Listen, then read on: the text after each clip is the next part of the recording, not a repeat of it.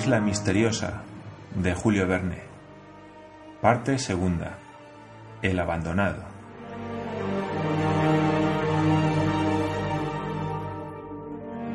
Capítulo 4. Siguen explorando la isla y encuentran un jaguar. A las seis de la mañana, después del desayuno, los colonos se pusieron en marcha con intención de llegar lo más pronto posible a la costa occidental de la isla. ¿Cuánto tiempo podrían tardar? Smith había calculado dos horas, pero dependía indudablemente de los obstáculos que se presentaran. Aquella parte del Far West parecía cubierta de espesísimos bosques, como un soto inmenso compuesto de las especies más variadas. Era probable que se necesitara abrir camino a través de las hierbas, la maleza, los bejucos y marchar con el hacha en la mano, e incluso con el fusil a juzgar por los rugidos feroces oídos durante la noche. Por la posición del monte Franklin había podido determinarse la posición exacta del campamento, y puesto que el volcán se levantaba al norte a menos de tres millas, había que tomar una dirección rectilínea hacia el sudoeste para llegar derechamente a la costa occidental. Emprendieron la marcha después de haber asegurado sólidamente las amarras de la piragua. Pencroff y llevaban provisiones para la manutención de la pequeña caravana para dos días por lo menos. No se trataba de cazar y el ingeniero recomendó que se abstuviesen de disparar sus armas para no denunciar su presencia en las cercanías del litoral. Los primeros hachazos cayeron sobre la maleza en medio de una espesura de lentiscos, un poco más arriba de la cascada, y Cyrus Smith, con la brújula en la mano, indicó el rumbo que debía seguirse. El bosque se componía en aquellos parajes de los mismos árboles observados en las inmediaciones del lago y de la meseta de la Gran Vista eran deodaras, douglasianas, casuarinas, gomeros, eucaliptos, dragos, hibiscos, cedros y otras especies, por lo común de mediana altura, porque su abundancia había perjudicado a su desarrollo. Los colonos pudieron adelantar lentamente por el camino que iban abriendo y que el ingeniero pensaba unir después con el del arroyo rojo. Desde su partida habían comenzado a descender las laderas bajas que constituían el sistema orográfico de la isla, marchando por un terreno muy seco, pero cuya frondosa vegetación hacía presumir la existencia o de una red hidrográfica en el subsuelo o del curso cercano de algún arroyo más o menos caudaloso.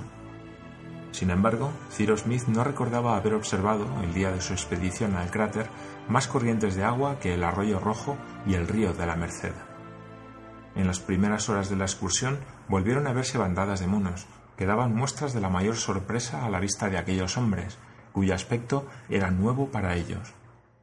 Gedeón Spilett decía, riéndose, que quizá aquellos cuadrúmanos, ágiles y robustos, consideraban a los viajeros hermanos degenerados, pues estos, marchando a pie, molestados a cada paso por la maleza, detenidos por los bejucos y por los árboles, no brillaban ventajosamente sobre aquellos flexibles animales que saltaban de rama en rama sin que nada los detuviera en su marcha. Los monos eran muchos, mas por fortuna no manifestaron disposiciones hostiles. Vieron también jabalíes, agutíes, canguros y otros roedores, y dos o tres coulas a los cuales Pencroff habría enviado de buen grado algunos perdigones. Pero no, exclamó, la caza está vedada. Saltad, brincad, Volad en paz, amigos míos. Ya os diremos dos palabras a la vuelta. A las nueve y media de la mañana, el camino, que iba abriéndose hacia el sudoeste, se encontró interrumpido por un riachuelo desconocido. Tenía de treinta a cuarenta pies de anchura, y su viva corriente, impulsada por la pendiente de su lecho y agitada por la multitud de rocas de que estaba sembrado, se precipitaba con gran ruido. Aquel riachuelo era profundo y claro, pero no era navegable. Ya estamos cortados, exclamó Nab. No, repuso Harbert. Es un riachuelo y podremos pasarlo a nado. ¿Para qué? preguntó Smith. Es evidente que este riachuelo corre hacia el mar. Continuemos por su orilla izquierda a donde estamos y nos conducirá a la costa. Adelante. Un momento, dijo el periodista. ¿No damos nombre a este riachuelo, amigos? No dejemos nuestra geografía incompleta. Es justo, repuso Pencroff. Dale el nombre que quieras, hijo mío, dijo el ingeniero, dirigiéndose al joven. ¿No es mejor esperar a que lo hayamos descubierto hasta su desembocadura? preguntó Harbert. Conformes, repuso Cyrus Smith. Sigámoslo, pero sin tardar. Esperad un momento, dijo Pencroff. ¿Qué pasa? preguntó el periodista. Aunque la caza está vedada, supongo que la pesca estará permitida, contestó el marino. No tenemos tiempo que perder, dijo el ingeniero. No pido más que cinco minutos, replicó Pencroff. Cinco minutos en interés de nuestro almuerzo. Y Pencroff, tendiéndose sobre la orilla, metió los brazos en las aguas vivas e hizo saltar inmediatamente algunas docenas de hermosos cangrejos que hormigueaban entre las rocas. Esto será estupendo, exclamó Nab, acudiendo a ayudar al marino. Cuando digo yo que, excepto tabaco, se encuentra todo en esta isla, murmuró Pencroff, dando un suspiro. En menos de cinco minutos se hizo una pesca prodigiosa, porque los cangrejos pululaban en el río. Se llenó un saco de aquellos crustáceos que tenían el caparazón de un color azul cobalto y estaban armados de un dientecillo. Se continuó la marcha. Los colonos, desde que tomaron la orilla de aquel curso de agua, caminaban con mayor rapidez y facilidad. Por lo demás, las márgenes de uno y otro lado aparecían vírgenes de toda planta humana. De vez en cuando se veían huellas de grandes animales, que sin duda iban habitualmente a beber en aquel arroyo, pero no se veía más y sin duda no era tampoco en aquella parte del Far West donde el Saíno había recibido el perdigón que había costado una muela a Pencroff. Cyrus Smith, contemplando aquella rápida corriente que huía hacia el mar, comenzó a sospechar que él y sus compañeros estaban mucho más lejos de lo que creían de la costa occidental. En efecto, en aquella hora subía la marea en el litoral, y si la desembocadura del riachuelo hubiera estado a pocas millas, ya se habría dejado sentir en él el flujo, haciendo retroceder la corriente. Sin embargo, no se notaba aquel efecto. El agua seguía sin interrupción la pendiente del lecho, y el ingeniero, maravillado, consultaba a cada paso su brújula, temeroso de que algún recodo del río le volviese a llevar al interior del Far West. Entretanto, el arroyo se iba ensanchando poco a poco, y sus aguas aparecían menos tumultuosas. Los árboles de la orilla derecha estaban tan cerrados como los de la orilla izquierda, de modo que era imposible ver más allá.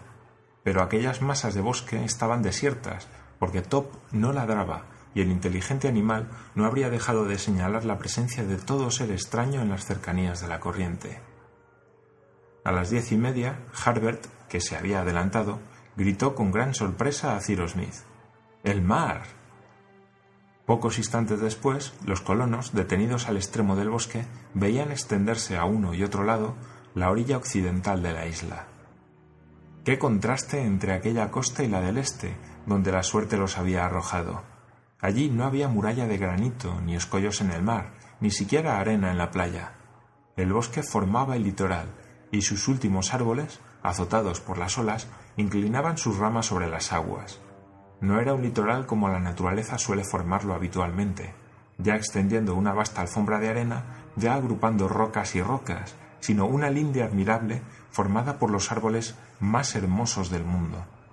La orilla estaba tan elevada que dominaba el nivel de las grandes mareas, y en todo aquel suelo lujuriante, sostenido por una base de granito, las espléndidas superficies forestales parecían tan sólidamente arraigadas como las que se agrupaban en el interior de la isla. Los colonos se encontraban entonces en la escotadura de una pequeña cala insignificante, que no habría podido contener dos o tres barcos pescadores y que servía de desembocadura al nuevo arroyo. Pero las aguas, en vez de entrar en el mar por una pendiente suave, caían en él desde una altura de más de cuarenta pies, lo cual explicaba por qué a la hora de la marea ésta no se había hecho sentir a la distancia correspondiente en el arroyo. En efecto, las mareas del Pacífico aun en su mayor elevación, jamás podían llegar al nivel del río, cuyo lecho formaba una especie de piso superior, y sin duda tendrían que transcurrir millones de años antes de que las aguas hubiesen podido roer aquella parte de granito y abrir una desembocadura practicable. Así, de común acuerdo, se dio a aquella corriente de agua el nombre de Río de la Cascada. Más allá, hacia el norte, la linde del bosque se prolongaba por espacio de una o dos millas.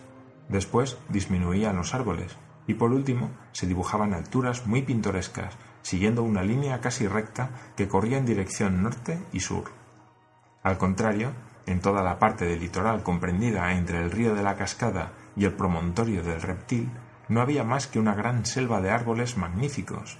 unos rectos, otros inclinados, cuyas raíces eran bañadas por las largas ondulaciones del mar.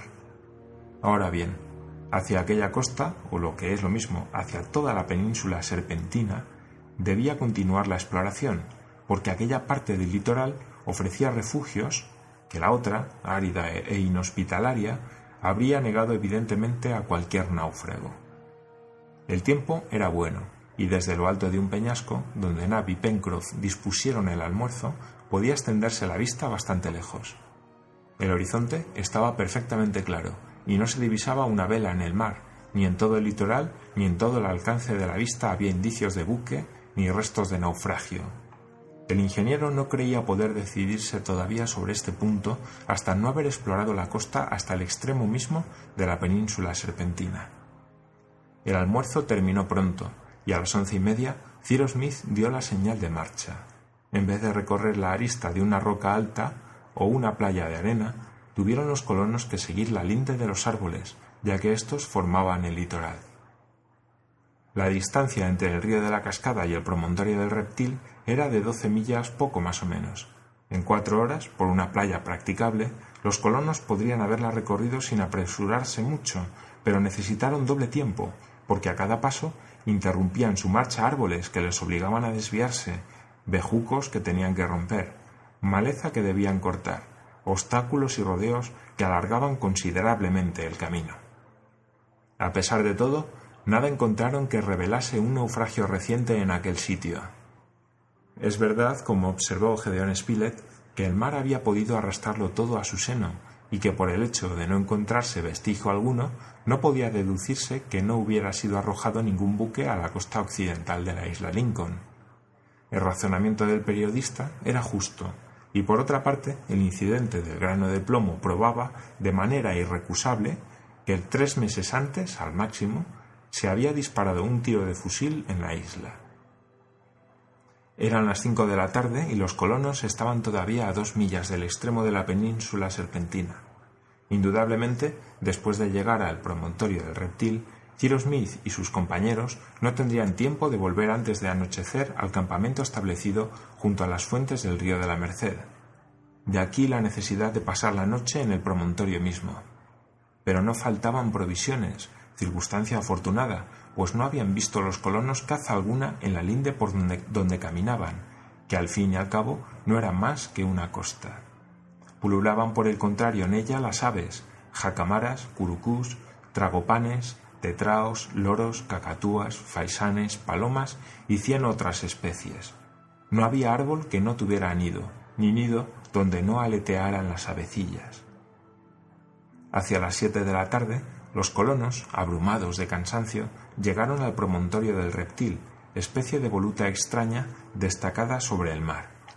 Allí concluía el bosque que formaba la ribera de la península, y el litoral en toda la parte sur recobraba su aspecto acostumbrado de costa, con sus rocas, sus arrecifes y su playa arenosa. Era posible que un buque desamparado hubiera venido a chocar en aquel sitio, pero iba entrando la noche y era preciso dejar la exploración para el día siguiente. Pencroff y Harbert se apresuraron a acondicionar un sitio para establecer el campamento. Los últimos árboles de los bosques del Far West venían a morir en aquella punta, y entre ellos el joven observó varios bosquecillos espesos de bambúes. Caramba. exclamó el muchacho. Este sí que es un descubrimiento precioso. ¿Precioso? preguntó Pencroff. Sin duda, repuso Harbert. Debes saber, Pencroff, que la corteza de bambú, cortada en tiras flexibles, sirve para hacer cestas y canastillos, que reducida a pasta y macerada sirve para hacer el papel de china, que los tallos, según su grueso, dan bastones, tubos de pipa y conductos para las aguas, que los grandes bambúes constituyen excelentes materiales de construcción, ligeros, sólidos y libres de insectos que nunca los atacan. Además, cerrando los bambúes junto a los nudos y conservando el tabique transversal que forma cada nudo, se obtienen vasos sólidos y cómodos que se usan mucho entre los chinos. Pero nada de esto te interesaría. ¿Por qué? Porque sí, pero añadiré que en India se comen los bambúes a guisa de espárragos. Espárragos de treinta pies, exclamó el marino. ¿Y son buenos? Excelentes, contestó Harbert. Solo que no son los tallos de treinta pies lo que se comen, sino los tiernos renuevos.